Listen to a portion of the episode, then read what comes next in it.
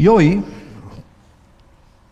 hoy concretamente vamos a, explicar nuevamente, hay unas bases fundamentales. La semana pasada pues hablamos de la iglesia, que es un proyecto de Dios. Algunos hombres lo han constituido ya como cosa suya, pero en realidad la iglesia, la congregación, la quejila, es un proyecto que Dios estableció para que nos pudiéramos cuidar unos a otros, crecer, asentarnos, afirmarnos, sentir familia. Para muchas personas, realmente la única familia que tienen es la iglesia, porque diferentes circunstancias, a lo mejor están solos en el mundo, y la iglesia pues ha constituido todo para ellos. Para otros no. Pero bueno, fíjate, yo considero más meritorio que alguien que tiene suplidas sus necesidades afectivas sea la iglesia también su familia y el centro, porque el que no tiene nada, pues es muy fácil eh, que pueda acoger lo que se le dé, pero el que lo tiene todo, y yo siempre he dicho, bueno, es muy interesante cuando un, pecador de estos destacados, malo, pues recibe a Cristo. Eh, pero fíjate, para mí hay un mérito inmenso en una persona que no hace esas cosas que a nosotros nos horrorizan y nos ponen los pelos de punta, pero igualmente se siente impelido, atraído por el amor de Dios y le acepta en su corazón. Es más difícil. Es más difícil. Porque el que sabe que está haciéndolo mal, bueno, no tiene mayor eh, mérito que quiera salir de eso. Pero el problema que nos encontramos es eh, que personas vamos a llamarle sin ningún historial delictivo de ninguna clase, acepten el amor de Dios. Sé que muchos de vosotros es el caso y quisiera que permaneciéramos hasta el final, porque eh, la presión yo sí que la siento.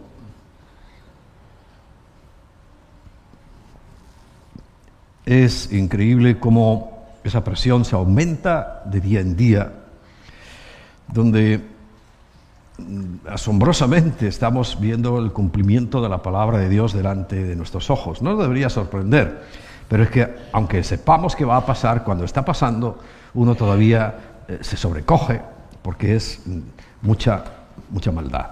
Bueno, todo lo que tenemos ahí entre medias es, eh, es muy importante. Fijaos lo que pasó ayer mismo, ¿no? En la celebración de una fiesta satánica absoluta y sin ninguna duda en Corea del Sur, un país que vio la gloria de Dios, donde eh, no sé ahora en este momento cómo estará la situación, pero donde estaba la iglesia como una sola congregación más grande del mundo, eh, había un pastor, o hay un pastor, no sé, no sé porque estoy desconectado de eso totalmente, eh, se llamaba Paul Jong Que ya hace muchos años se hablaba de que tenía una congregación de más de un millón de personas, igual que aquí somos los centenares, allí había un millón de personas. Ya te digo, no sé cómo está aquello, pero ayer 150 más o menos que estaban celebrando a Satanás, pues eh, se fueron con él. Él ama mucho a sus súbditos, los quiere llevar. Porque espero que no tengas ninguna duda de que lo que en estos días se está haciendo es satánico, en absoluto, absolutamente. Bien, fijaos, encontré una, foto que te la voy a leer. Eh, algunos conocerán que un tal Antón Sandor Lavey, ¿os suena ese nombre alguno? A los esbrujos sí, tiene que sonar. Es el fundador de la Iglesia de Satanás, que hoy existe y está establecida en muchos sitios, y se refiere al día del Halloween de esta manera. Está escrito en uno de sus libros. Me alegro que los padres cristianos, padres cristianos, permitan que sus hijos adoren al diablo al menos una noche por año truco, trato. No sabéis lo que hay ahí. Yo, la verdad, no... eh, es que a veces doy las cosas por eh, hechas y evidentes. Pero si algún despistado permitió que sus hijos se disfrazaran, participaran de alguna fiesta o, o fueran simplemente algo que parece inocente, que es recoger caramelos, ora intensamente por él, porque allí, ¡pam!, como cuando pones una señal en el campo, quedó marcado para Satanás. Le pertenece. Le pertenece, así como, te, como suena. Bueno, yo doy por hecho que esas cosas las, las asumimos, ¿no? Como que el, el- el culto a la muerte es algo que no está en, no es para nosotros. Escuché a un sacerdote católico.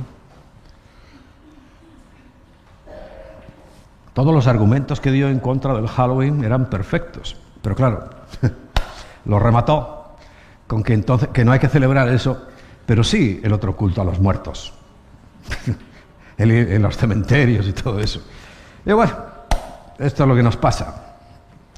Pero nosotros no tenemos que estar en nada de eso, sino nosotros lo que celebramos es la vida, porque el Señor es dueño de la vida y de la muerte también.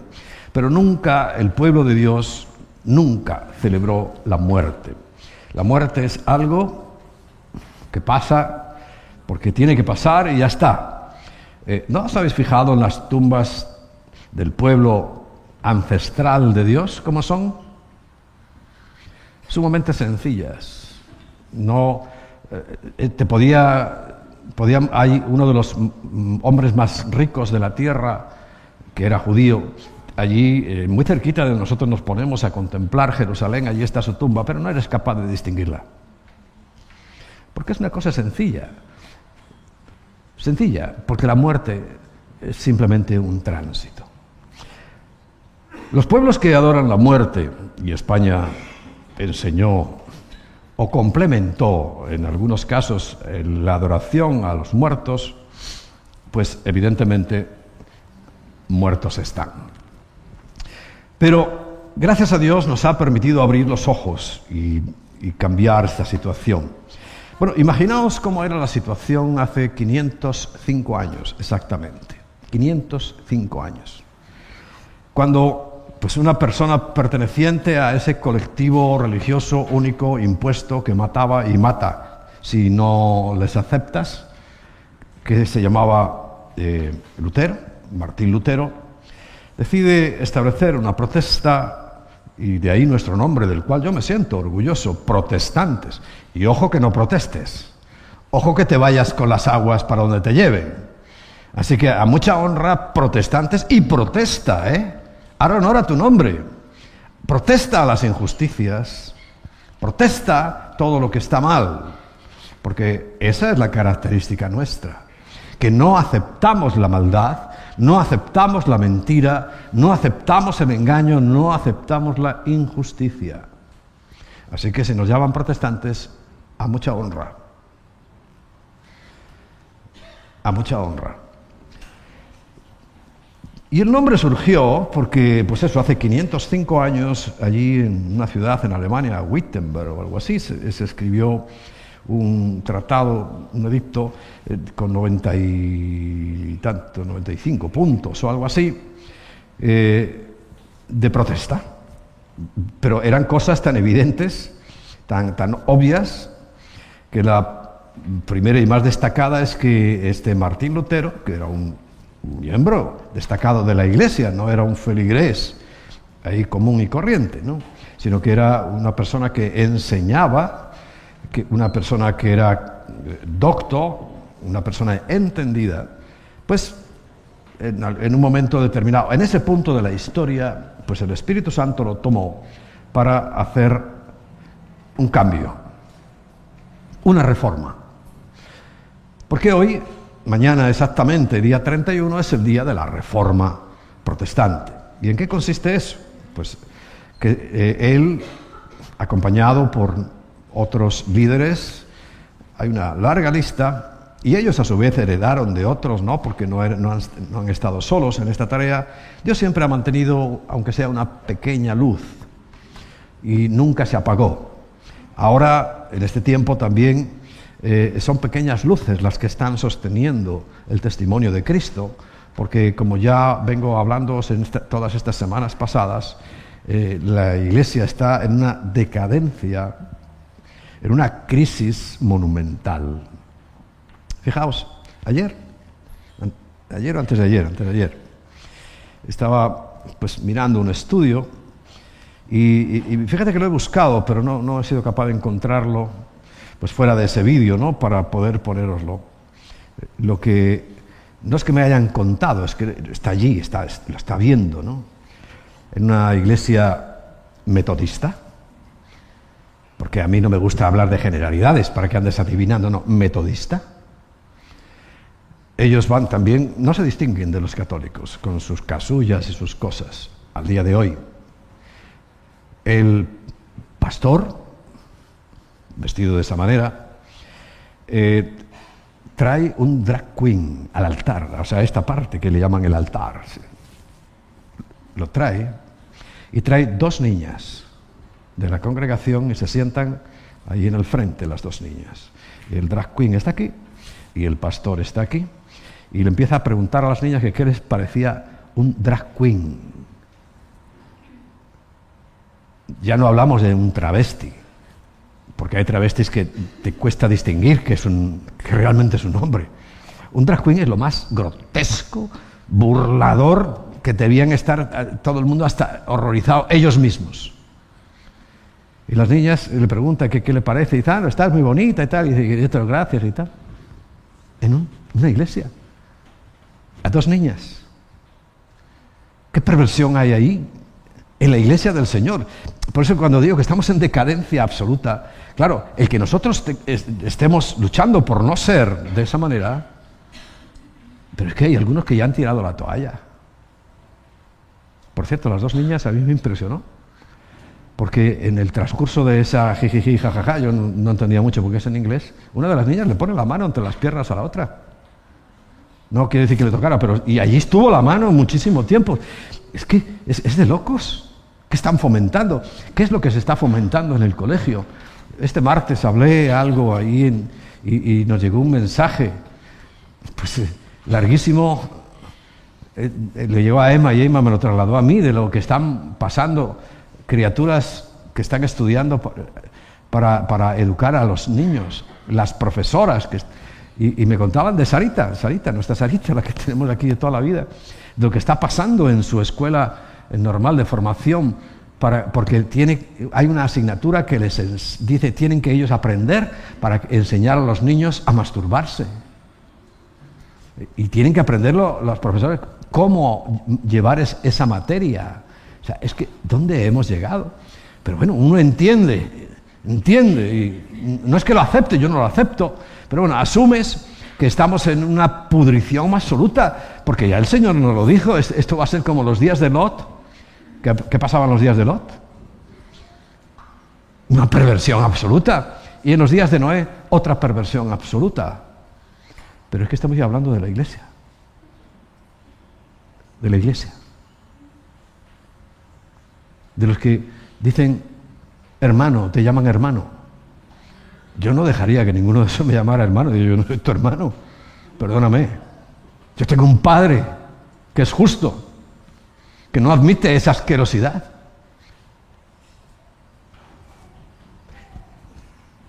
Esto es lo que estamos viendo.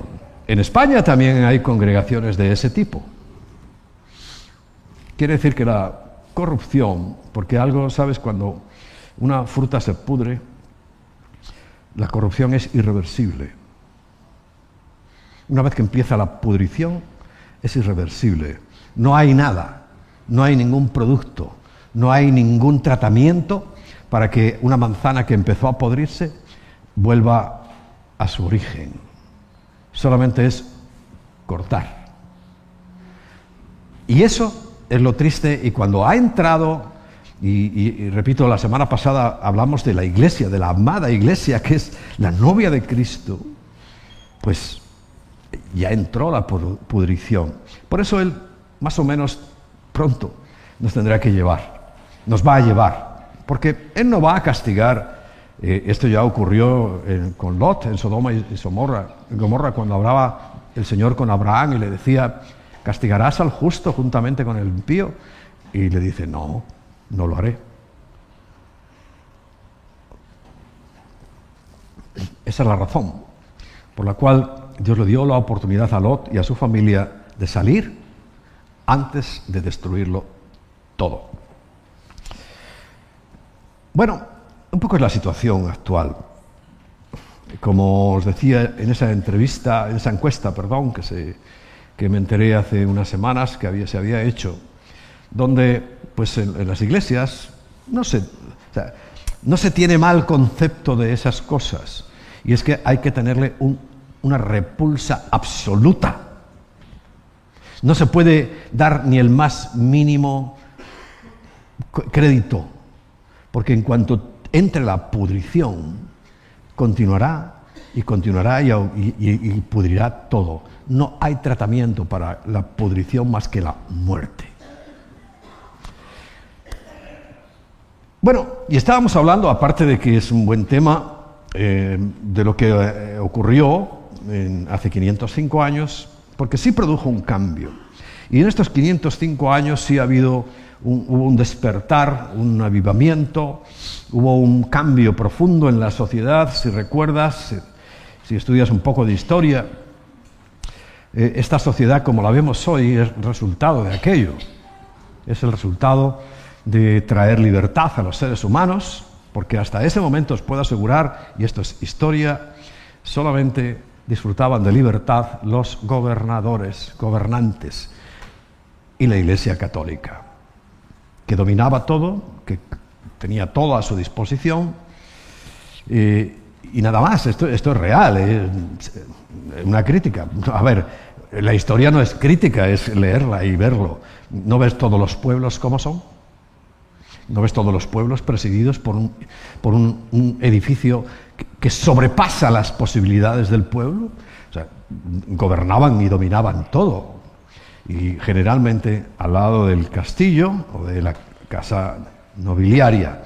Y el resto de la gente era nada. Pero nada.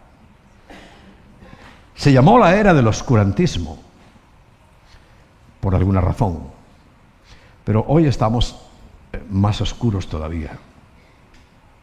Pero en aquella época, los seres humanos solamente, ayer, eh, esta semana fui a casa de Cristina y estaba una de las niñas estudiando el mester de yoglaría. Yo me acuerdo todavía de eso. El mester significa como el ministerio, como, como el trabajo de, los juglares. Y digo, y hay otro que es el mester de clerecía. Nadie más sabía leer ni escribir. Pero los de yoglaría ya sabéis para qué, ¿no? Teatro, diversión de la gente, de las cortes, etc. A eso se les permitía tener un poquito de conocimiento, pero el conocimiento lo tenía el mester de eclesía. Todos los primeros escritores en lengua castellana, que lo sepáis, eran curas. Porque nadie más podía escribir que iban a escribir. Si es que su vida valía menos que la de los animales. Yo fíjate, hay una película que si no la has visto te recomiendo para que entiendas ese cuadro. ¿Cómo era cuando, cuando se levantó Martín Lutero? Ojo, yo no estoy haciendo Mm, venerando a Martín Lutero, estoy recordando un hombre valiente. Un hombre valiente.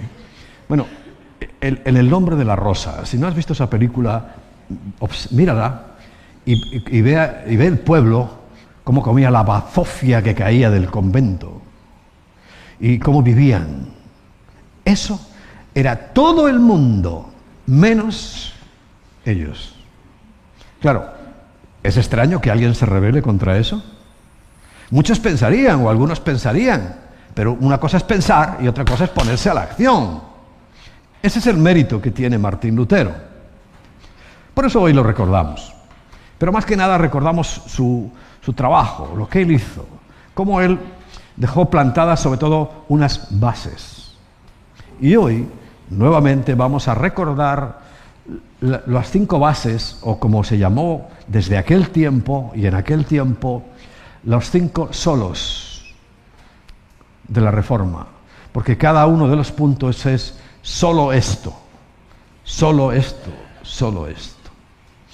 Y el primer punto que estableció, porque claro, él era un hombre docto, de los pocos o privilegiados que sabían leer, y, supo leer lo que estaba escrito. Porque ya sabéis que el, gran secreto de la Biblia, ¿cuál es? Pues leer lo que está escrito. Porque yo no entiendo cómo alguien que lee lo que está escrito puede entender lo contrario. Si yo estoy leyendo blanco, ¿cómo puedo entender negro? ¿Qué está queriendo decir negro? Bueno, pues te encontrarás miles y miles y miles de personas que están leyendo una cosa y diciendo la contraria. Por ejemplo, estamos nombrando la iglesia estatal, oficial. Dice, el segundo mandamiento en Éxodo capítulo 20, no te harás ninguna imagen ni semejanza de lo que está arriba en el cielo, ni en la tierra, ni en las aguas debajo de la tierra. No las honrarás, no te inclinarás ante ellas. Y, ellos lo leen. dicen, ah, no, no, no. Pero, hombre, una imagen, que están llenos de imágenes, que Dios las prohíbe, porque recuerda, es el primer mandamiento con maldición. Y disculpadnos, en Latinoamérica hemos llevado esa maldición. Hombre, complementando ya las que teníais, ¿eh? no nos pongamos aquí tampoco muy, muy de víctimas. Pero la llevamos. Y allí estuvo. Entonces, ante, esta situación, uno tiene que pensar y recapacitar y, reconocer que ese hombre leyó la escritura, la entendió, y por eso su primer solo es sola escritura. O sea, solo la escritura. No tenemos otra fuente de información. La palabra de Dios es la máxima autoridad en materia de fe y práctica. Por tanto, nada que contradiga la revelación de Dios puede regular la vida de los creyentes, como os he nombrado, porque aquí no estamos viendo, no estamos en contra de solamente el grupo mayoritario idólatra, sino que te estoy comentando una iglesia antigua, sólida, consolidada, que son los metodistas, protestantes también, pero a eso se les ha olvidado protestar. Por eso te digo, no se te olvide protestar. Porque admiten ya ni siquiera una persona que cambia de sexo, que no es admisible, ¿eh? Un drag queen que es lo más grotesco. Es que además el hombre era repugnante, gordo, feo. Bueno, porque quiero que sepas que hay diferentes posiciones teológicas. Hay quienes creen que la Biblia no es la palabra de Dios, sino que, bueno, es una historia de Israel que cuenta cosas y tal, y bueno, y luego cuenta otras cosas de Jesucristo. No creen que esto sea la palabra de Dios. Cristianos, claro, te estoy hablando de cristianos. Yo, no hablo de la gente que no cree en Dios, para ellos no es nada, esto es literatura. Estoy hablando de cristianos. Creen que esto no es la palabra de Dios. Entonces cualquier otra cosa que le digan le vale. Hay otra posición teológica que lo que habla es de que contiene la palabra de Dios. O sea, hay muchas cosas y bueno, bueno, por ahí alguna cosa es palabra de Dios. Pero la posición nuestra, correcta, no porque sea la nuestra, es que esto es la palabra de Dios desde la primera letra hasta la última. Porque las últimas letras, recuerda lo que dicen, que si alguien añade o quita algo de esta palabra, él será quitado del libro de la vida. No sé cómo son tan atrevidos. Ignorantes, absolutos, pero atrevidos, no leen eso y dirán, mucho cuidado. Yo cada vez que lo leo digo, Señor, cuida mi mente, que no vaya yo a quitar nada de tu palabra, porque añadir es difícil. Y lo hacen tan tranquilos. Pero Él estableció como una base que nos sirve para nosotros, que desde hace 505 años para acá con ese cambio social que, claro, al saber la gente, encontrar la libertad en Cristo, por Cristo, empezó a cambiar la sociedad y aquella gente que, si la veis en esa película, eran menos que los animales, vivían junto con los animales en la bazofia absoluta, pues constituyeron, pues mira, la sociedad modelo. ¿Cuál es la sociedad modelo nuestra en Europa? ¿No sabes? Alemania. ¿Hay país más rico que ese? ¿Hay país que tenga mejores coches, mejores casas, mejores todo? ¿Hay alguno? No. Y todo eso estaban en, esa bazofia y a causa de esta reforma y de estas bases, ellos empezaron a creer, a amar a Dios, a vivir por la palabra. Y claro, su norma de conducta, llegando, como creo que lo comenté hace unos días, a otro de los grandes reformadores que es Calvino, que se estableció en Suiza, y él se le encomendó que hiciera las leyes de Suiza.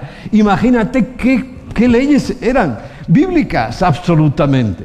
Claro, todavía hoy, todavía hoy sigue siendo Suiza el, el paladín de las finanzas del mundo, aunque ya sabemos lo que pasa allí, ahora en la práctica. Se ha perdido todo. Pero hay bendiciones que perduran y a ellos también, igual que a Alemania le perduró, a Suiza le perduró y sigue siendo el, país monetario del mundo. Porque fue un gran reformador, Juan Calvino, el que le dijeron, tú establece las leyes y nosotros vamos a vivir por esas leyes. ¿Y de dónde tomó Calvino las leyes si no fue de la Torá? Y estableció un sistema el más justo, el más justo de toda la tierra. y otros muchos. Aquí en España, lamentablemente, hubo reformadores, pero ¿sabes dónde acabaron? En el exilio o en la hoguera. Gracias a Dios se exilió un monje cartujo sevillano. ¿Sabéis cuáles son los cartujos? Esos que su sotana es blanca y negra. Y de Sevilla hubo un monje que se escapó y gracias a él tenemos esta, hermosa Biblia. Cipriano de Valera.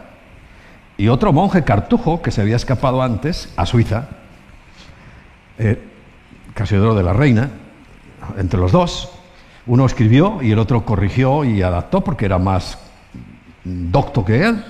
Y hoy tenemos esta Biblia gracias a ellos. En España no lo pudieron hacer, porque en España Sí, eh, eh, sí, ha habido, evidentemente, hombres que han dado su vida. No te imaginas la cantidad de hombres y mujeres que han dado su vida en España por el Evangelio. Hoy parece que somos una reducción de la nada. Pero es que hubo una época en que la gente valiente se enfrentaba y moría, moría por causa del Evangelio, por querer, por querer eh, hablar de Cristo y traer libertad a su pueblo. ¿Sabes que somos la última nación que ha salido a libertad? Yo he conocido, yo tengo 67 años, yo he conocido, y, ya mayorcito porque el que conducía era yo cuando íbamos a casa de mis abuelos, mis abuelos, y no había baño, había que hacer las necesidades en el patio, literalmente en el patio, entre la paja, entre las gallinas, entre todo. Y estamos hablando de una persona que tiene 67 años, que cuando hicieron el baño, el baño. Todo el pueblo venía a verlo, porque era un espectáculo. Y ya en Francia, bueno, te digo en Alemania, el primer grifo monomando que yo vi en mi vida, en mi vida, y ahí sí que te lo puedo asegurar, tenía 20 años, fue en un pueblo ahí de la montaña de Cataluña, de, de Lérida, en una casa de piedra, donde íbamos a desayunar, porque allí empecé a trabajar yo. Íbamos a desayunar allí y en medio de aquella estaba muy bonito, no, no era, era antiguo, pero no era pobre. Y, y miro la cocina y digo, ¿qué es eso? Un grifo monomando. Nunca en mi vida, en 20 años, lo había visto. O ya no te, no te, eso no te suena de nada. Te estoy hablando del atraso histórico, por causa de la maldición de la idolatría que hemos tenido en España. Pero lo mismo le pasó en Portugal, en Grecia y en todos los países que han abrazado la idolatría como su forma de vida. A diferencia de los que creyeron y todos los países que hoy siguen siendo destacados, están en una crisis tremenda, ¿eh? pero siguen siendo destacados, pues ¿cuáles son? Los que aceptaron esa reforma, que la aceptamos todos, España también se aceptó, pero pudieron llevarla a cabo. Te hablo de Alemania, te hablo de Inglaterra, te hablo del norte de Francia, te hablo de Suiza, te hablo de Suecia, te hablo de Noruega, te hablo de Dinamarca. Todos los países súper, súper avanzados. Claro, se han pasado de avance y ahora ya es libertinaje, pero echa unos años atrás y sus niveles de vida no podían compararse con esto que yo mismo, yo mismo he visto con mis propios ojos, pero que no era mi familia que fuera muy pobre, no, nadie, en ningún pueblo de los alrededores tenía nada. Y en Extremadura también, una vez casi reviento, porque fui con un mi amigo del alma, que era de ahí, de un pueblo de Cáceres, Cañaveral, el apellido por aquí ilustre, pero que corresponde a un pueblo de ahí, de Extremadura, y casi me muero, porque había que hacer sus necesidades en un agujero, y ese agujero estaba simplemente separado por una cortinita en la cocina, que era muy grande, y estaban todos allí, y yo, no podía. Digo, yo me muero. Pero literalmente me, que yo creí que iba a reventar. Bueno, tuve que irme al campo ya me fui ahí andando, andando, hasta que ya vi que no había nadie. Digo, eso, es, eso es conocido. Eso era la situación. Ah, por cierto, gracias a Alemania y a su generosidad, hoy eso se arregló. Y hoy en vez de ir por esas carreteras que eran así, ¿recordáis las carreteras? Mira, de Carabanchel a Leganés, por ejemplo. Esa la he recorrido yo un montón de veces. Era así, una curva. De tal manera que tenías que ir sujetando el volante constantemente porque te tiraba fuera. Y lo que había al borde, ¿sabes qué eran? Árboles y zarzas. O sea que como se te descuidaras un segundo, ¡pum! Eran unas carreteruchas. Todo era pobreza. Hasta que un país, por cierto, generoso, porque esa es una de las características de los creyentes en Cristo, generoso, decidió empezar a poner la manguera de chorros de millones para que en España se hicieran infraestructuras. Algún cretino todavía, no, esto lo hemos hecho en España. Eh, no, que lo hicieron los alemanes junto con los holandeses, que, ah, por cierto, también son eh, un país muy rico, muy chiquitito y muy rico, eh, protestante, etcétera, etcétera. ¿Qué te voy a contar? Bueno, te lo estoy contando porque hay algunos que no lo saben que hoy les está sonando la flauta. Mucho cuidado, no fue por la reforma, sino porque la reforma llevó a Cristo. Y el primer paso fue sola escritura. Dice Gálatas capítulo 1, versículo 6. ¿Recuerdas? A Pablo Dice, estoy maravillado de que tan pronto os hayáis alejado del que os llamó por la gracia de Cristo para seguir un evangelio diferente. Unas escrituras diferentes. No que haya otro, que no lo hay, sino que hay algunos que os perturban y quieren pervertir el evangelio de Cristo. Hoy está clarísimo pervierten, está pervertido entre la cristiandad, ni idea de lo que dice la escritura. Mas si aún nosotros, fíjate, o un ángel del cielo os anunciare otro evangelio diferente del que os hemos anunciado, sea maldito. Por eso vivimos en maldición. Por eso vivimos en maldición. Porque los que pervirtieron, tergiversaron y cambiaron el Evangelio son los que todavía tienen todas las propiedades eclesiásticas. ¿Qué esperamos de eso? Yo nada. Que se conviertan como yo, que estaba allí, me convertí. Eso es lo que yo espero. Algunos dicen, no, es que tengo esperanzas de que la iglesia, la iglesia de esa no va a cambiar. Al contrario, Porque me asusta que una iglesia protestante haga eso que os he dicho. Porque la católica, ¡buf! y hace lo que te da la gana. Bueno,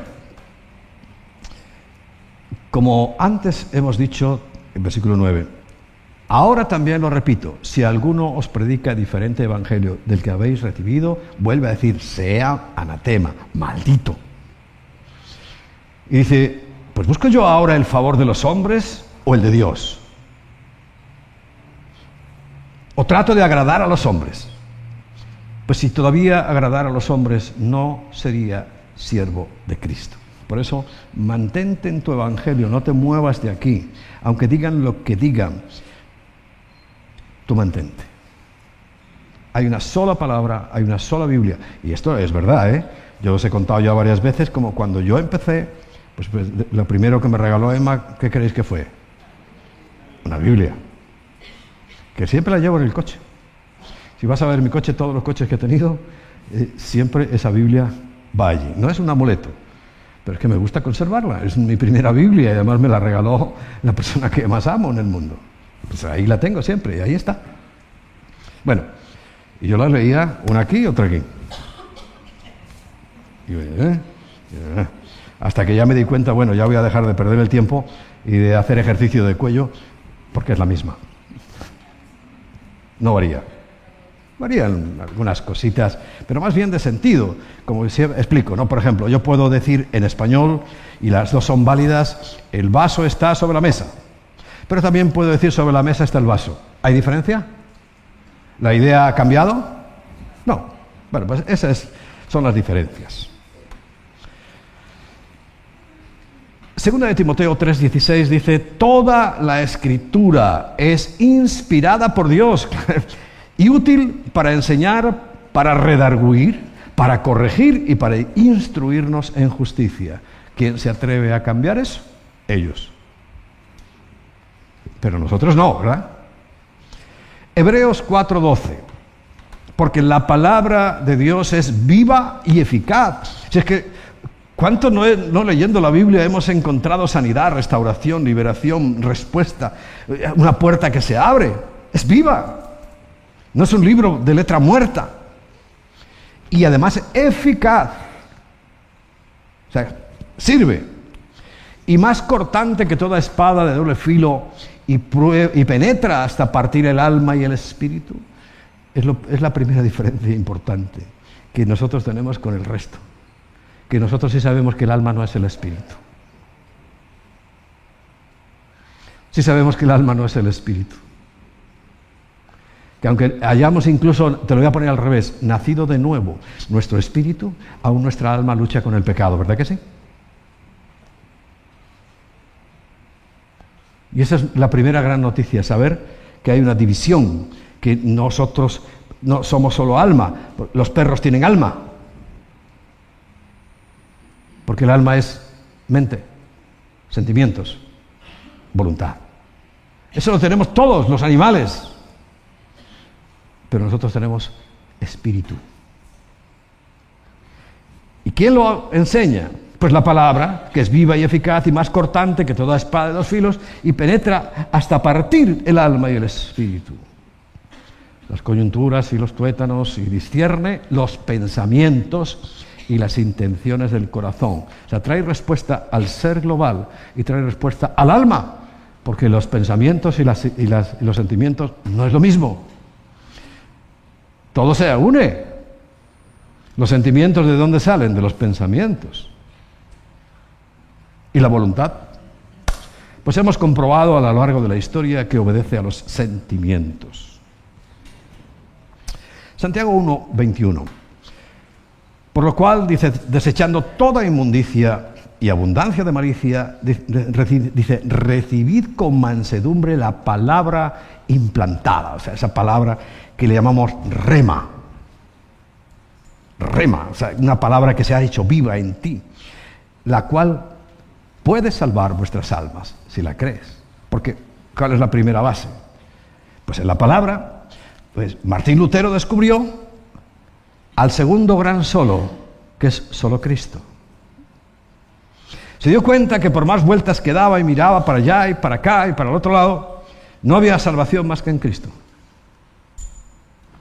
Por eso mm, es de vital importancia, Cristo lo es todo, es el primero y el último. Pero se nombra en segundo lugar porque lo primero que descubrió Él y tú es en la palabra. La palabra es el agua. Por más que yo te hable, si tú no lees la palabra, si tú no sabes lo que dice la palabra, si la palabra no se hace carne, vida en ti, no te enteras de nada. Como hay miles de personas que les hablamos de Cristo y no se enteran de nada porque la palabra sigue muerta. Porque la palabra es la que lava. Si no nacieres del agua, que es la palabra, y del Espíritu, dice, no entrarás en el reino de los cielos. Así de claro. Entonces la palabra es la que le llevó a él a producir un gran despertar, repito, que solo Cristo. Por eso dice, solo hay una Biblia, solo hay un Cristo, que es un Salvador, porque solamente se encuentra en Cristo y queda excluido, por tanto, cualquier otro camino para llegar al Señor. Vamos a leer unos textos. Hechos 4:12. Y en ningún otro hay salvación, porque no hay otro nombre bajo el cielo dado a los hombres para que podamos ser salvos. Primer texto. Segundo, Juan 14:6. Jesús le dijo, yo soy el camino y la verdad y la vida. Nadie viene al Padre sino por mí. ¿No habréis oído la frase que todos los caminos llevan a Roma?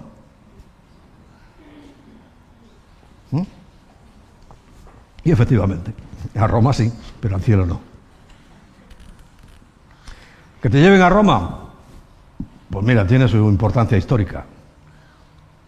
Han trabajado muy bien la piedra y todo eso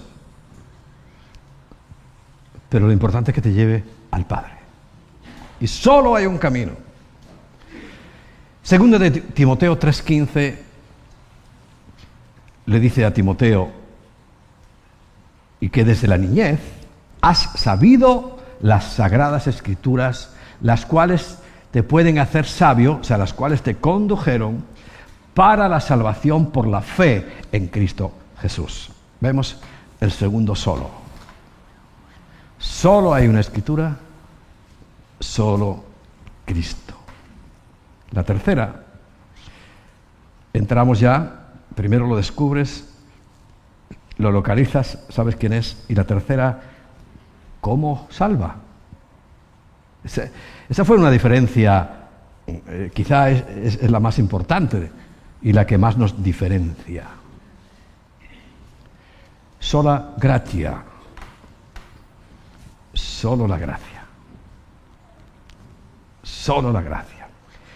La salvación es un don, es un regalo de Dios, por tanto es algo que el pecador, que lo recibimos de forma inmerecida, en primer lugar, ninguno merece que Dios lo salve ni le perdone, pero porque nos basamos, como siempre os insisto, en los méritos de Cristo que Él alcanzó con su vida, con su muerte y con la resurrección. Por eso, siempre lo digo, lo más importante no es que reconozcas tus pecados, porque son naturales. Es natural que un, peral de peras, nadie se asusta porque un peral de peras, ¿no? Pues nadie se debe asustar porque un pecador peque. Pero esas son las, las ramas, o sea, los frutos. Lo importante es el peral, el pecador. Y eso es lo que el Señor cambia. Como hemos dicho, por medio de la escritura, es que nuestras vidas son totalmente cambiadas y transformadas. Pero es solamente por gracia, por un regalo. Es algo que el Señor nos concede. Es algo que Él pagó, pagó. Si tú lo entendieras, yo no sé, ponte a meditar casos de, de, que tú le das algo a alguien y encima de no agradecértelo te lo tiran la cara. Bueno, eso pasa mucho, ¿no? Pero es que nosotros somos así con Dios. La gracia. Solo gracia. No hay otra forma de salvación. Excluye toda otra forma de salvación. En Efesios capítulo 2, versículo 5. Dice, aún estando nosotros muertos en pecados, muertos, pero muertos, en pecado, no, físicamente no, estaban vivos, yo para recibir a Cristo tengo que estar vivo, pero si, tengo que nacer de nuevo es porque estaba muerto. ¿En qué, ¿En qué parte estaba muerto? A ver, ya vamos eh, eh, encajando piezas teológicas. En mi espíritu. El alma lo tienen todos, los ratones tienen alma. En mi espíritu es el que estaba muerto. Y estando nosotros muertos en pecado, dice, nos dio vida juntamente con Cristo. Y aclara, entre paréntesis, en la propia Biblia, ¿no? Por gracia sois salvos. Y en el versículo 8, porque por gracia sois salvos por medio de la fe, de confiar en lo que hizo Cristo. Y esto no es de vosotros, pues es un don de Dios. Él decidió salvarnos, no decidió exterminarnos. Entiéndelo. ¿Cuándo tendría que haber exterminado Dios la primera vez al ser humano? ¿Cuánto eran dos?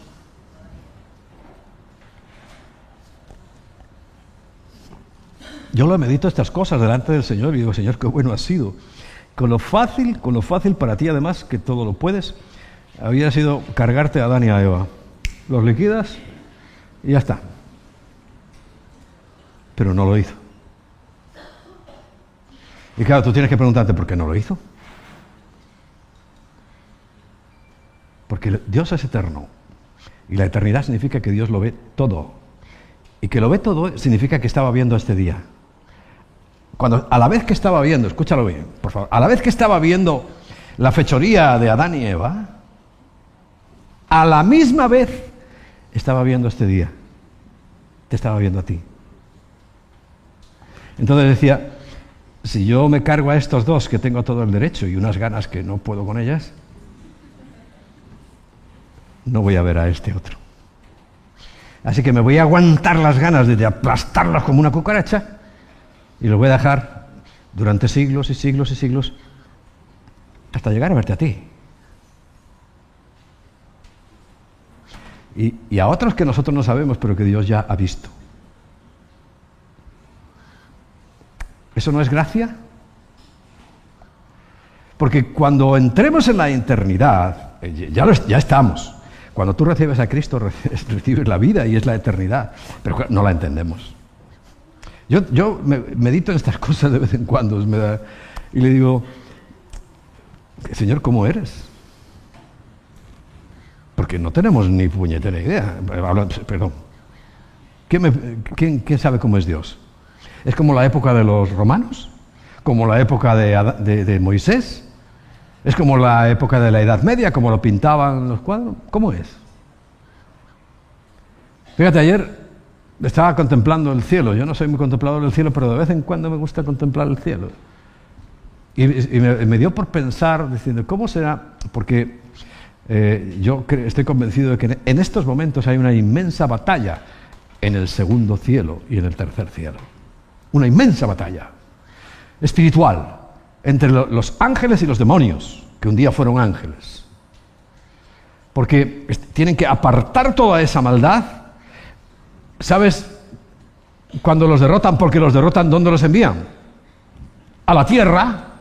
Por eso vemos que está aumentando la maldad porque los demonios que estaban en el segundo cielo, ahora ya llegó Miguel, que fue el jefe de todos ellos, y los echó, y los está echando, y a medida que los va venciendo, los arroja sobre la tierra. Eso dice la Biblia. ¿eh?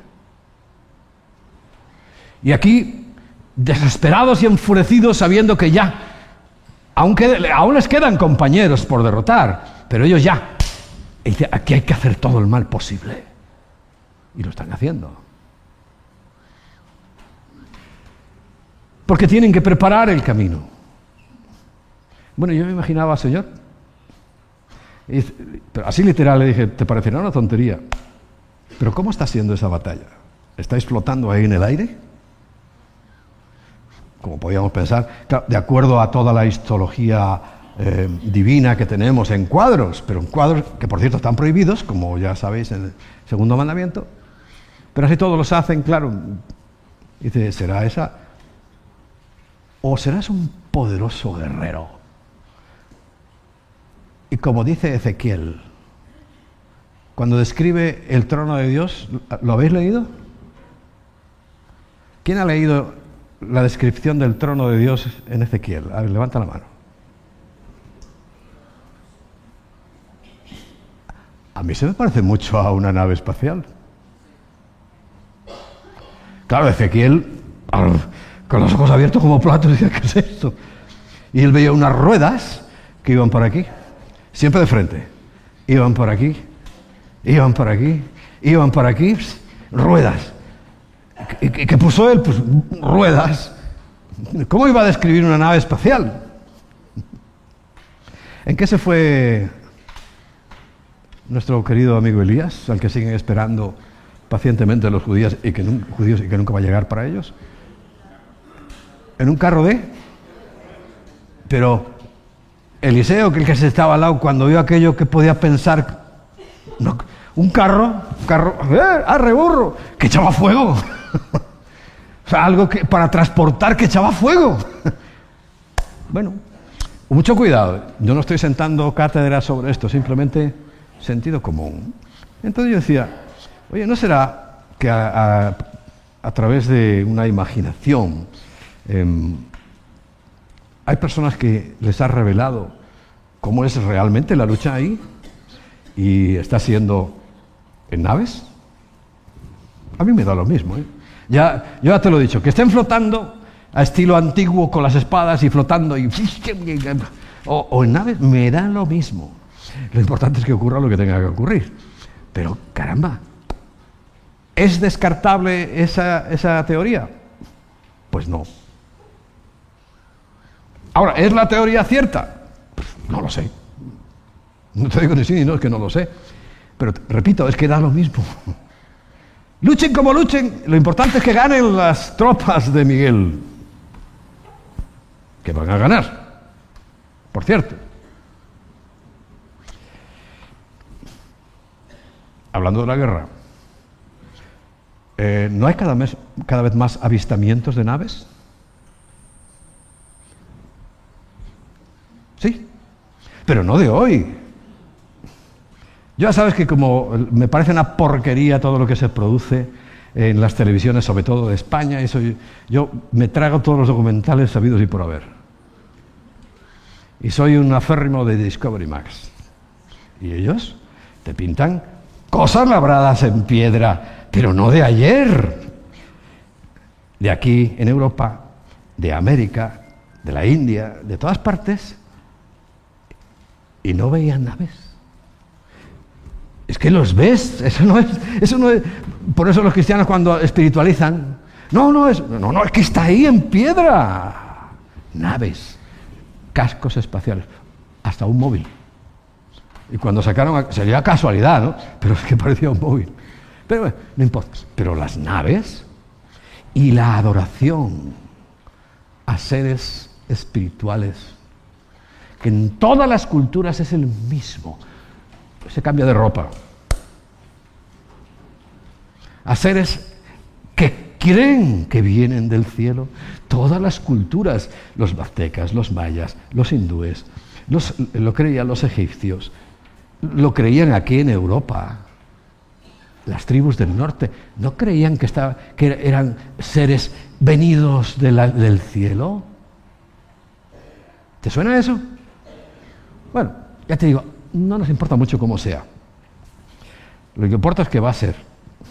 Pero que, hombre, los hechos están ahí. Me imagino yo con una nave espacial. Si ya con el coche mío voy a toda pastilla, si pillo una nave espacial aquí, ni me veis el pelo.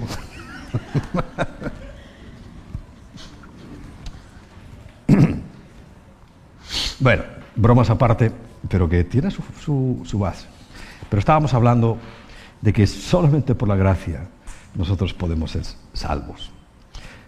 la cuarta base que, en la cual la iglesia se empezó a fundamentar, a levantar, por supuesto, la, base es Cristo. no estamos hablando de eso.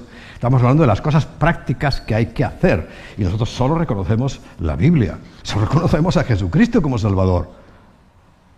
Solo reconocemos que somos salvos por la gracia, por un regalo que Dios nos quiso hacer. No, no hay ningún mérito que nosotros le podamos atribuir a eso. Y la cuarta base es lo que hemos también hablado hace bien poco. Sola fide. Significa sola fe. Estas expresiones son en latín. Recuerda, Martín Lutero, catedrático, eh, lo que enseñaban y aprendían era en latín. Por eso lo dejó escrito en latín. No es que sea un idioma bíblico, para nada, no lo es. Pero está ahí. Sola fide, sola fe. Porque la salvación solo puede ser recibida cuando ponemos nuestra fe en aquel que murió. Excluyendo la posibilidad de que nuestras obras puedan contribuir ni siquiera en lo más mínimo a la salvación. Nuestras obras van a contribuir a muchas cosas. Nuestras obras tienen que destacarnos, nuestras obras tienen que identificarnos, pero nunca, nunca, nunca pienses que algo que haces es para salvación. Con eso hay mucha gente que se engaña.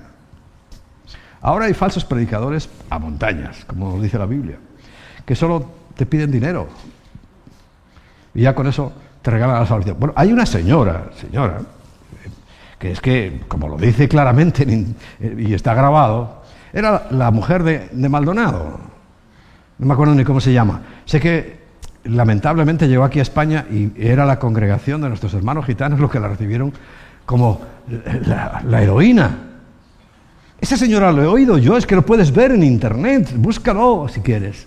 Dice, por 50 mil dólares te meto en el cielo.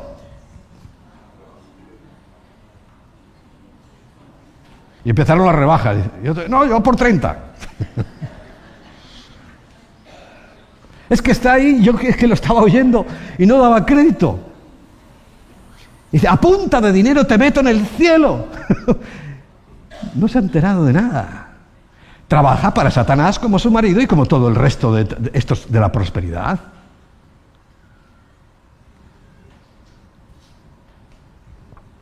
ex marido. Ahí os dejo el chisme.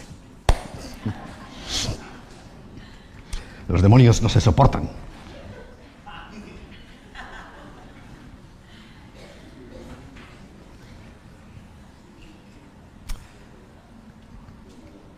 Efesios 2.8 y 9. Porque por gracia sois salvos, lo acabamos de leer, por medio de la fe. Y esto no de vosotros, pues es un don de Dios. Y el 9 dice, no por obras. No por obras de salvación. Para que nadie, nadie se gloríe. Porque según esa teoría, 50.000 pavos, ¿cuántos seríamos salvos de aquí? Yo sí. A ver, ¿Quién tiene 50.000 pavos ahí en la cuenta? Levántame la mano. Ah, no levantáis ninguna, ¿eh?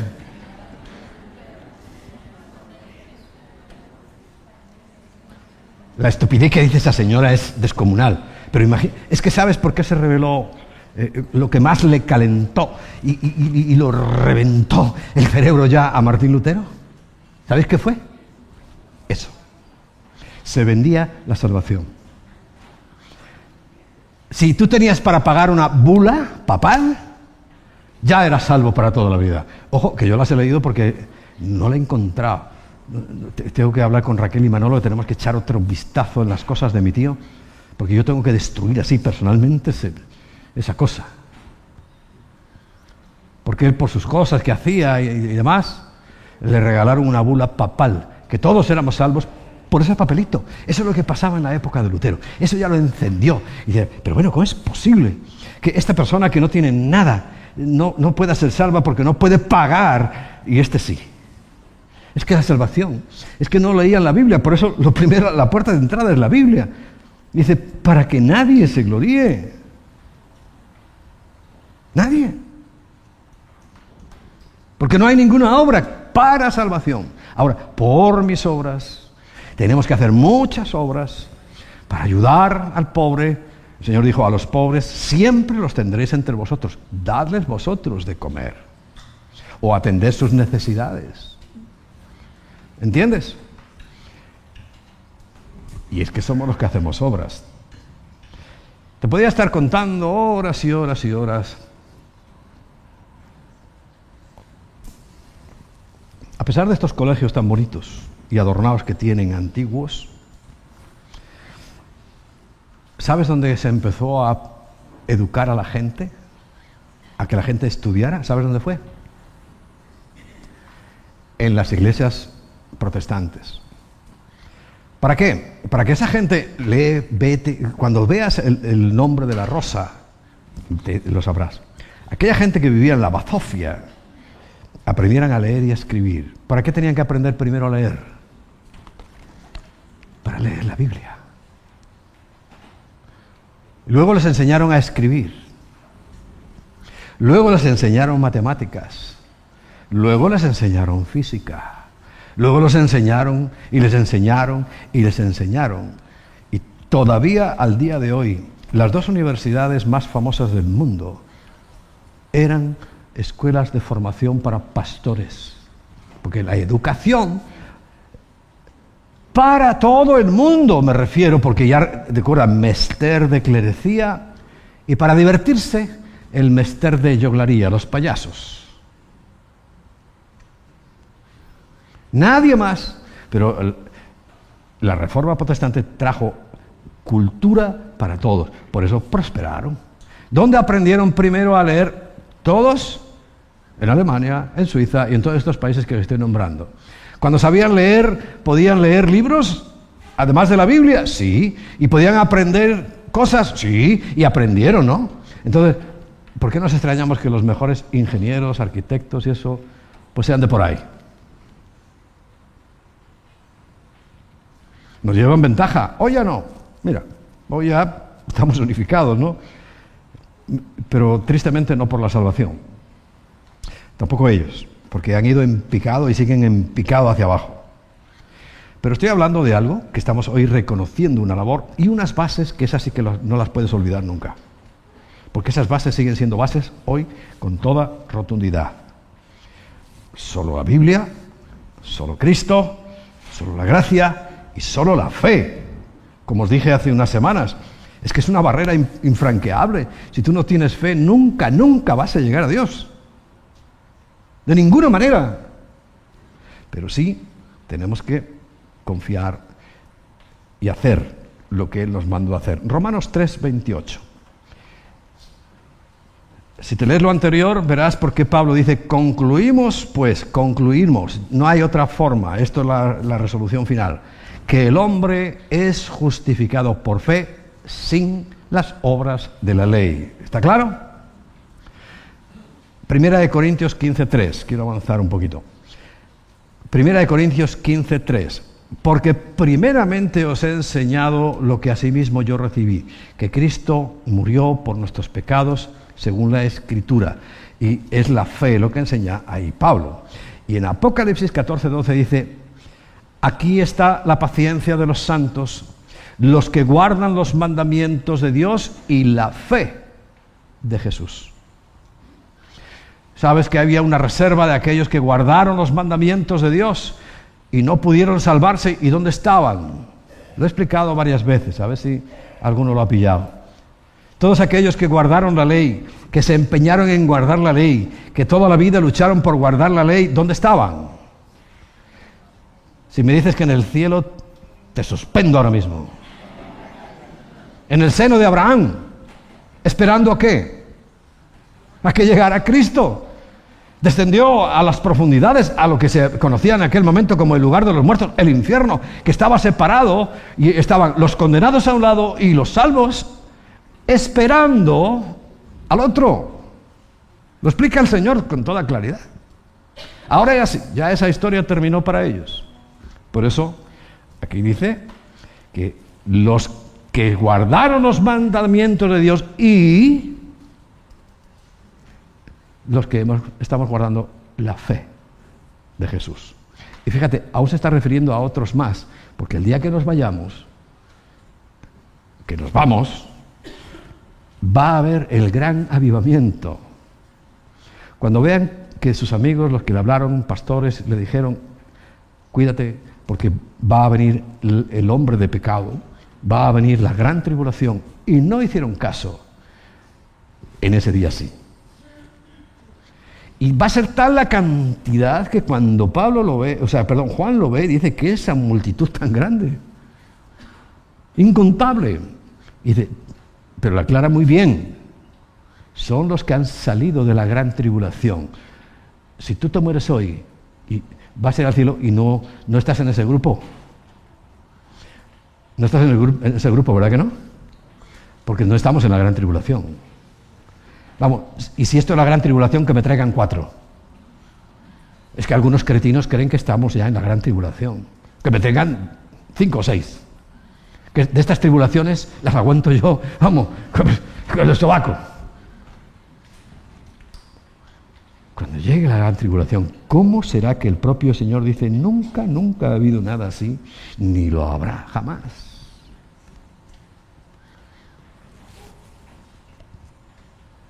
Aún de eso se habla, porque ellos, en medio ya de esa, era muerte segura, muerte, muerte, persecución, hambre, todo, justamente lo que no querían aquí pasar, no querían pasar ninguna dificultad, dejar nada por el Señor. Eh, puente, nos vamos de vacaciones. Eh, esto, no, todo, cualquier cosita antes que el Señor. ¿Mm? Pues, eh, e, evidentemente, el regaño no es para vosotros porque estáis aquí. Y no es regaño tampoco, es advertencia. Porque lo que tú tengas primero, eso será lo primero para ti. Y yo le digo muchas veces al Señor, menos mal que tú no tienes el mismo orden de prioridades que nosotros. Porque si no estábamos apañados. Bueno, por guardar la fe de Jesucristo. Porque ¿qué es lo que oyeron los antiguos que guardaron los mandamientos esperando en aquel lugar? ¿Qué oyeron? ¿A quién oyeron? A Cristo. Y entonces, evidentemente, estaban esperándolo oí su palabra para que ¡pum! les diera vida. Y se lo llevó. Los que han muerto y siguen muriendo en esta época, todos ahí. Pero ese paréntesis es la gracia. Se cierra y ya no hay más gracia. Los de la tribulación tendrán que guardar los mandamientos, tendrán que además ser decapitados y entonces nos veremos allá. Ahora, el éxito es brutal, ¿eh? Brutal. ¿Quién es esa multitud tan grande? Incontable. O sea, es el evangelismo absoluto. Absoluto. Yo no lo quiero, ¿eh? Yo prefiero este. Que alguien me hable, me diga, el Espíritu Santo me hable, yo lea la palabra y, y arriba. ¿Usted también? ¿No? Te felicito. Y el quinto, y con esto mm, terminamos ya, soli deo gloria. Solo a Dios la gloria, porque al fin y al cabo, el propósito de la salvación que recibimos es glorificar a Dios. Reconocer, como os he dicho antes, bueno, no terminé el, el periplo, pudo haber matado a aquellos dos, pudo exterminar la humanidad, con Noé. Pudo haber exterminado luego con Lot. Ha tenido muchas oportunidades de exterminar la, humanidad, pero nunca lo ha hecho. Porque lo que dice Efesios es que nos ha hecho para su gloria, para mostrar en las generaciones futuras. Es que va a haber generaciones futuras. Nosotros vamos a estar así más o menos, ya sabéis, ¿no? Y digo más o menos porque el que ha muerto en Cristo siendo un bebé no va a ser un bebé eternamente, toda la eternidad limpiándole el trasero. Y el que ha muerto, acabado, arrugado, consumido por la vejez, no va a ser el eterno abuelito cebolleta dándote la paliza por todas partes.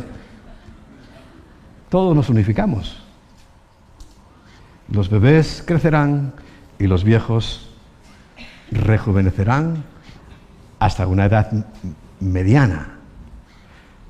Y yo siempre pienso, son mis teorías, qué edad eligió Cristo para ponerse en marcha? Con toda la fuerza, que no había quien lo parara. 30 años. Mi teoría, ¿eh? Que tampoco pasa nada que sean 40. Pero que eso es así y estaremos todos uniformes. Entonces, claro, yo, espero que me dé unos 20 o 30 centímetros más de altura. Vinicio. Ya mirando al resto, de igual a igual, ¿no? Pero hombre, pequeñajos por toda la eternidad tampoco. Eh, un poco de respeto.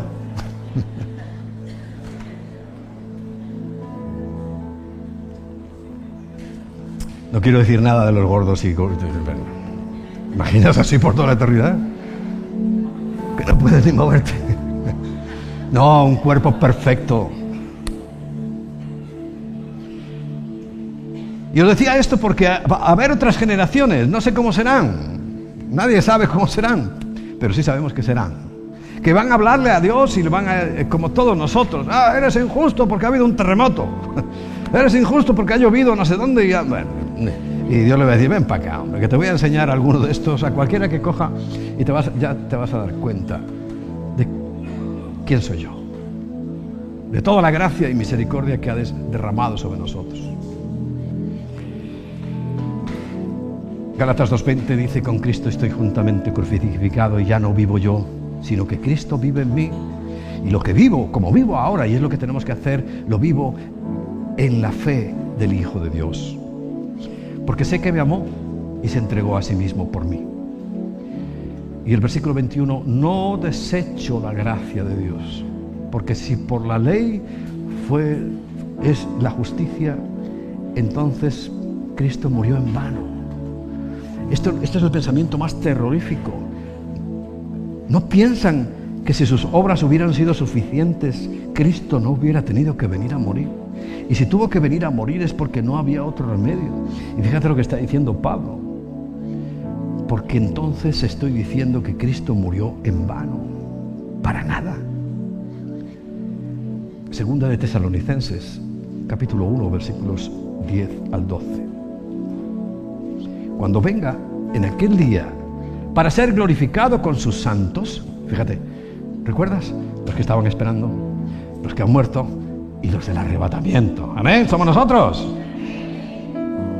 Cuando venga con sus santos. Y ser admirado en todos los que creyeron. Admirado. ¿Sabes? Me preocupa mucho y todas las mañanas cuando me levanto le digo, Señor, lo primero que nos dijo Jesús, santificado sea tu nombre, pero Dios santo, como no vengas, que cada vez está más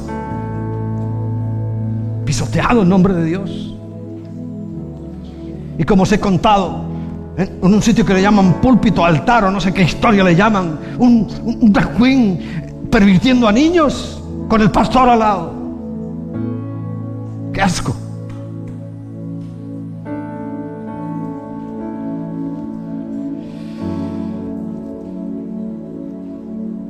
Para ser admirado todos los que creyeron. Pero dice, por cuanto nuestro testimonio ha sido creído entre vosotros. Por lo cual asimismo oramos siempre por vosotros para que nuestro Dios os tenga por dignos de su llamamiento. ¿Tú eres digno de su llamamiento? ¿Te comportas como es correcto? Y cumpla todo propósito de bondad y toda obra de fe con su poder para que en el nombre de nuestro Señor Jesucristo sea glorificado en vosotros y vosotros en Él. Por la gracia de nuestro Dios y Señor Jesucristo, siempre si no interviene Él, pero si tu vida no está glorificando a Dios, qué pena. Voy a saltar unos cuantos pasajes. Hasta Primera de Pedro capítulo 2. Primera de Pedro, capítulo 2. Fíjate lo que te dice. Mas vosotros sois linaje escogido, real sacerdocio, nación santa, pueblo adquirido por Dios. Si es que Él nos compró al precio de su sangre. El que desprecie eso, que lo pases bien en el infierno.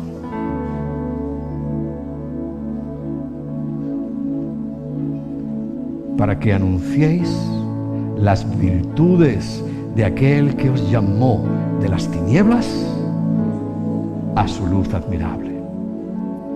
Vosotros que en otro tiempo no erais pueblo, es que no éramos pueblo, por más bautizos que tengas y escapularios, no eras pueblo, pero que ahora sois pueblo de Dios, que en otro tiempo no habíais alcanzado misericordia pero ahora habéis alcanzado misericordia. Ante esa situación, sigue diciendo el apóstol Pedro en el versículo 11, amados, yo os ruego como a extranjeros y peregrinos, aquí estamos peregrinando por la tierra. Mira la mayoría de vosotros, ahora estáis en otro país, en otra situación, pero no te preocupes, Eres peregrino igual, aunque estuvieras en el tuyo. Y extranjero. Si tú entiendes que esto de la tierra es un paso, dice que os abstengáis de los deseos carnales que batallan contra el alma. Hombre, si es que ahora es una lucha permanente. Digo, bendito el tiempo que no había móviles ni internet. Que hoy lo estamos usando pues, para, para que este mensaje llegue a alguna parte. Pero bendito aquel tiempo. Que uno se tenía que ir de fulanas. Ojo, era malo igual. Pero es que hoy toda la corrupción te llega ahí a tu sitio, a, tu, donde estés. Y dice, tú que es ahora has alcanzado la misericordia y la bondad de Dios, que has sido comprado por su sangre, que además, mira, dice, te escogí para que fueras real sacerdocio, nación santa, pueblo adquirido por Dios. Todo eso, dice, abstente de la batalla de los deseos carnales contra tu alma. Contra tu espíritu no pueden hacer nada, pero contra tu alma permanentemente tu mente es atacada, tus sentimientos, cómo han tenido que atacar a esa iglesia protestante, cómo han tenido que atacar para que cedieran a ese cuadro repugnante.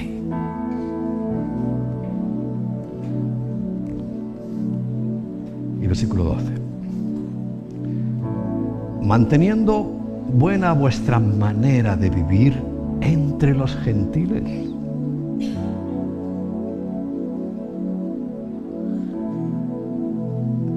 lo haces? A mí me ha costado perder amigos, familiares. No es que me guste, pero no me importa. Porque yo siempre he mantenido mi manera de vivir entre ellos. Ahora, a otros eso los ha ganado. Yo tengo que mantenerme. Tú tienes que mantenerte entre los gentiles. Es el que no quiere, no tiene a Dios, no conoce a Dios. Y de para que en lo que murmuran de vosotros como de malhechores, glorifiquen a Dios en el día de la visitación. Todas esas personas que han estado en contacto contigo, que no han hecho caso, ¿recuerdas? Cuando venga el día señalado por Dios, ellos se arrepentirán. Les costará la vida, pero tal vez entiendan que el mejor es eso que la muerte eterna. Pero dice, al considerar vuestras buenas obras. Vamos a ponernos en pie.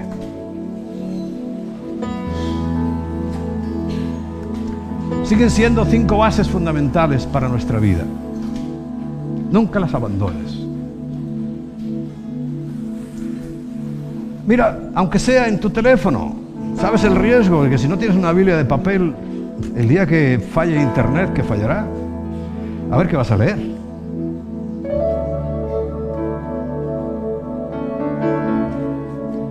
No lo no, critico. Yo sé que todos tenéis una Biblia de papel, ¿no? Bueno, estoy suponiendo, ¿no? Sí. Aunque esté guardadita en casa, no importa. Pero que puedas un día recurrir a ella.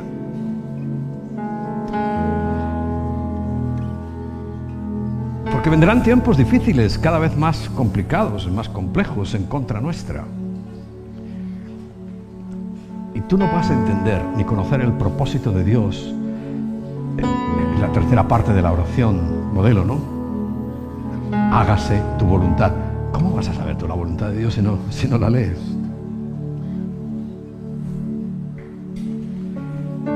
Y es importantísimo, ¿eh? porque cuando el Señor habla de los que entran al cielo y los que no, no son los que han hecho multitud de cosas espirituales, supuestamente, sino el que hace la voluntad de mi Padre. ¿Recuerdas Mateo 7, 21, 22? ¿Recuerdas? Hablo mucho de ese versículo. El que hace la voluntad de mi Padre. Es importantísimo saber. Y la vamos a encontrar en la palabra. La palabra necesariamente nos va a llevar a Cristo. Y a entender su obra, su gracia. A entender todos los términos de su salvación. Porque, y no tratar de añadirle ni el más mínimo, mínimo, mínimo, mínimo. Y esto solo es un camino que es el de la fe. En definitiva, el quinto punto, soli deo gloria. Si tu vida no glorifica, no es para glorificar a Dios,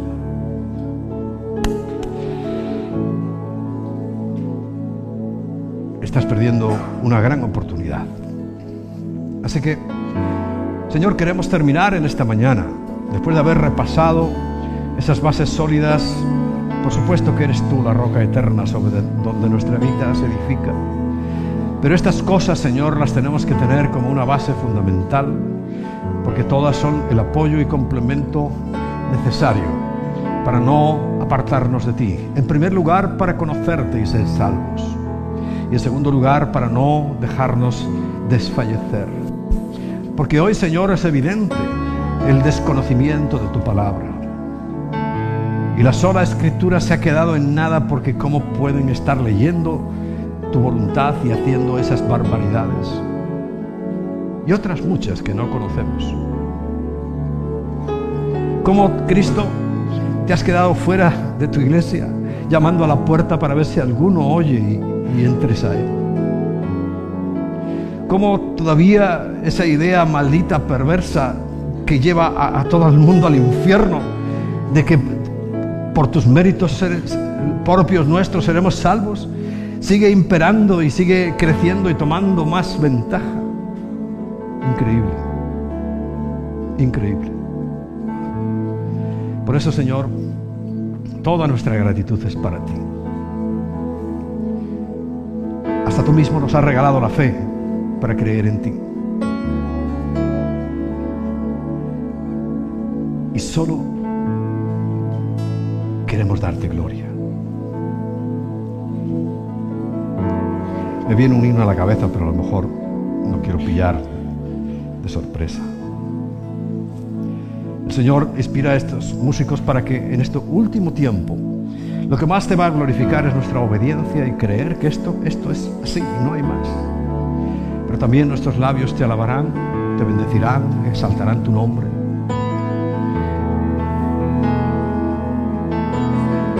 Y así en esta mañana hermosa que nos has regalado, queremos concluir este tiempo. Pero luego toda nuestra vida, Señor, será para glorificarte a ti. Soli Deo Gloria.